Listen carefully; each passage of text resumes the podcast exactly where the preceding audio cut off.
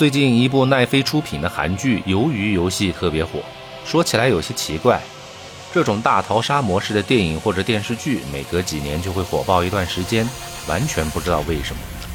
从北野武出演的第一部真正的大逃杀开始，到后来美版的《饥饿游戏》和《迷宫行者》，再到现在的《鱿鱼游戏》。照理来说，这种过分血腥和对人性的残酷考验，应该是大家都应该唾弃的负面因素。虽然从剧情上来说，都是打着反思人性或者构筑乌托邦愿景的旗号来宣传的，但实际上，无论电影还是电视剧，无一例外的都是着重表现了毫无人性的血腥杀戮的场景，以此来博大家的眼球。我在观看之前顺手查了一下豆瓣的评分。这部片子其实也不过就是七分出头，算是一个合格的分数，但远谈不上优秀，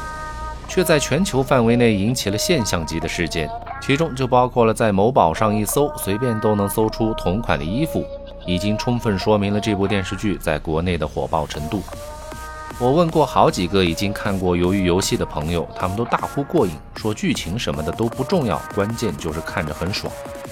这只能说明人类在现今社会之中的压力真的有如山大。这类型虚幻般的杀戮场景，竟然成为了人们用来宣泄自己情绪和解压的最佳手段。无可厚非，制作团队我认为正是预见到了这种类型片子每隔几年就会火爆，所以刻意在特效制作上花费了比较大的功夫。无论场景的搭建，还是各种人被击中的慢镜头表现，都显得张力十足。一时间，我在观影第一集的时候，甚至有些出戏，仿佛回到了当年看《拯救大兵瑞恩》抢滩登陆那一段的时候。但那本就是刻意描绘战争残酷面的写实战争电影，他花大价钱来做特效，固然能够让观众大呼过瘾，但过瘾之后，他要的是对战争的反思。而对《鱿鱼游戏》这样的娱乐片而言，我反倒是觉得有些不理解，这种刻意描绘的血腥到底是对什么样的反思？似乎也只能从人性本恶这一点来解释。导演是期望通过这样一部大逃杀类型的剧集，让我们明白这个世界真正的残酷。确实，战争的残酷远比不过人性的残酷。毕竟，所有的战争也都是人类所发起的。如果这个世界上没有人类的存在，最多也只会存在物种之间的冲突，以及存在于食物链上的杀戮，和战争二字并没有半毛钱的关系。因为战争存在的意义本就是为政治来服务的，也只有人类才会有政治这样仅存在于脑海之中的非实体性的概念。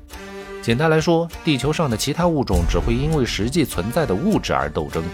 而人类是唯一一个会因为意识形态的不同而发生斗争的物种。也许这才是人类和其他动物最大的不同，而不是我们小时候学过的什么使用工具。说实话，其实这类型的片子我并不是很喜欢，原因在上述文字当中，大家应该也能感受得到。我在这里重点想讲的还是片中偶然出现的几首古典音乐。听过我节目的小伙伴都知道，我通常都喜欢将古典音乐称之为经典音乐，但我却不敢在标题当中使用“经典音乐”这样的字眼，因为怕的是很多人会因此看不懂，不知道我到底要表达什么意思。关于到底是古典还是经典的解释，我专门做过一期付费节目，感兴趣的小伙伴可以稍后去听一下那期节目，一定会对你有所帮助。言归正传，因为由于游戏这个片子，我目前仅观看了第一集，就已经发现了其中运用了三首经典音乐曲目，所以今天我也只围绕这三首作品展开讨论。至于后面还会不会有其他的经典音乐呈现出来，那就要等我看过之后才知道。到时候我再决定是否新开一期节目来讲述吧。那下面我们就针对这三首曲子开始逐一讲解吧。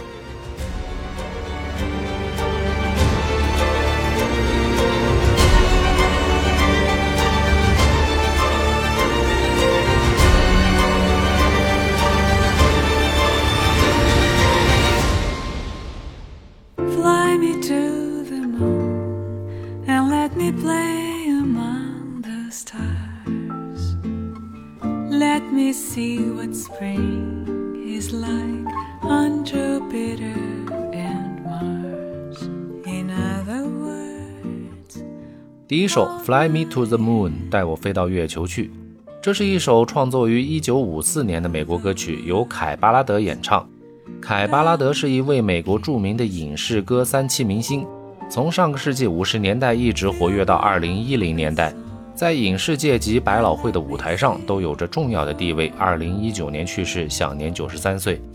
但他演唱的出版在当时的美国并没有引起太大的轰动，而是直到了一九六四年，由另一个美国著名影星兼歌手的弗兰克·辛纳特拉演唱的爵士乐版本，才引爆了这首歌的流行。而在当年，这首歌因为其名字和流行程度，还成为了阿波罗登月计划的选用歌曲。这首歌曲被制作成了一张特制光盘，于阿波罗十号绕月飞行和阿波罗十一号登月舱中播放过，可以说是一首真正意义上飞向了月球的歌曲。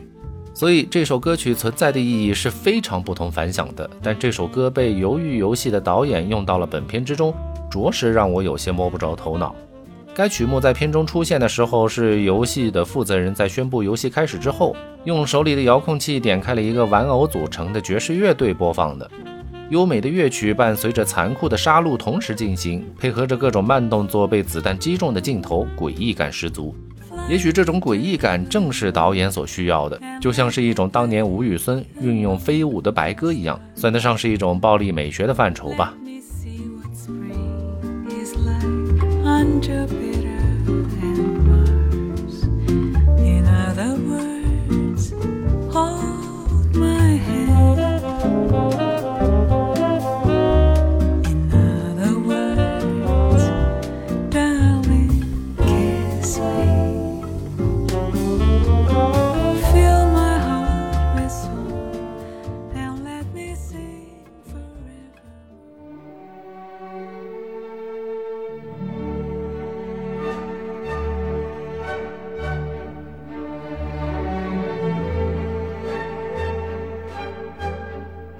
第二首经典中的经典《蓝色多瑙河》。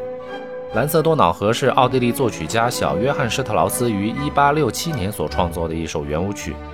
这首圆舞曲是每年奥地利新年音乐会必演的项目，也是中国古典音乐爱好者最早的入门曲目。这首曲子讲过的人实在是太多了，我在这里就不班门弄斧。如果确实需要我来讲解的，可以私信或留言。到时候如果人多的话，我会专门制作一期节目来讲这首曲子。这首曲子其实基本上就是一首通过旋律来模拟整条多瑙河从小溪流到奔向大海的整个篇章。当然，在时间关系上也会有所描绘，从清晨到黄昏，从春天到秋天都有涉猎。但总体印象上就是一副欢快到澎湃的过渡。由于游戏对其的使用，我个人的理解与上面讲过的那一首曲子其实并没有什么不同，就是通过对画面和音乐截然相反的一种风格来突出暴力美学的表现。这种故意的反衬，往往会突出画面的张力和表现的质感，让观众有一种不真实但又实际发生的错觉，增加了观影的惊讶性。而且一旦这种惊讶性形成，就会造成对影片的印象深刻，也就成为了大家在观影之后形成现象级讨论的可能。从这一点出发，我觉得导演在音乐的使用上其实并不是一时兴起，而是有过深思熟虑的。据称，目前影片的制作公司已经因此狂赚了几千万美元，真乃细节决定成败啊！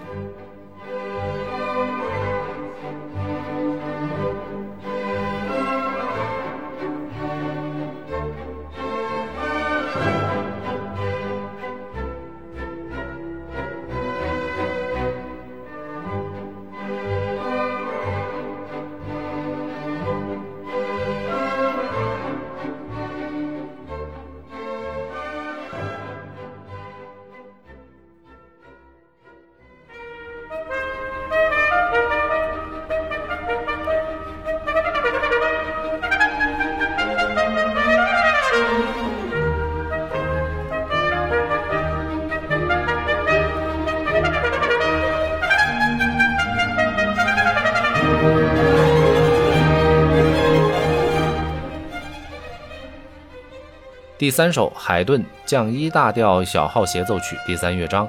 这是一首奥地利作曲家海顿写作的最后一部协奏曲，创作于1796年。此曲为小号协奏曲的典范之作，经久不衰。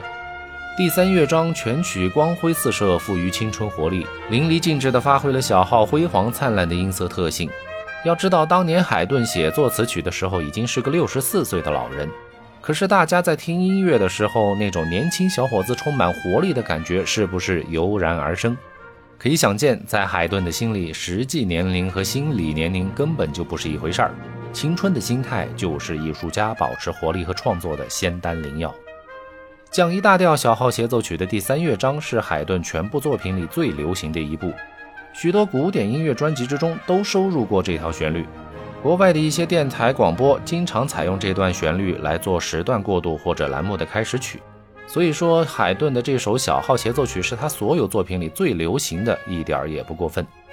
海顿的这个乐章里照例留下了一段空白的华彩，任由小号独奏去自由发挥，展示自己的演奏技巧，表现自己的音乐气质。在欣赏这部协奏曲的第三乐章的时候，应该仔细留意一下独奏者这段华彩的乐章。这里不仅是一段技巧的炫耀，也在宣示着演奏者对海顿音乐自己的独特见解。所以，不同的演奏者对于这一部分华彩的理解和表现也是完全不同的。大家可以找到不同的版本来对比欣赏。听过之后，你对古典音乐或者我称之为的经典音乐也就会有了一些全新的认识。同样呢，对于这首曲子在片中的运用与上述曲目并无二致。稍有不同的是，三首曲子从爵士乐的温婉到管弦乐的欢快，再到小号的炫技，音乐的质感和本身的游戏进程一样，也是在升华的。这也预示着影片的三个阶段，但我在这里就不做赘述了。希望大家在听过我的节目之后，自己到影片当中去寻找答案吧。好了，本期就是这样。如果大家有新的想法和发现，也欢迎留言讨论。我们下期再见。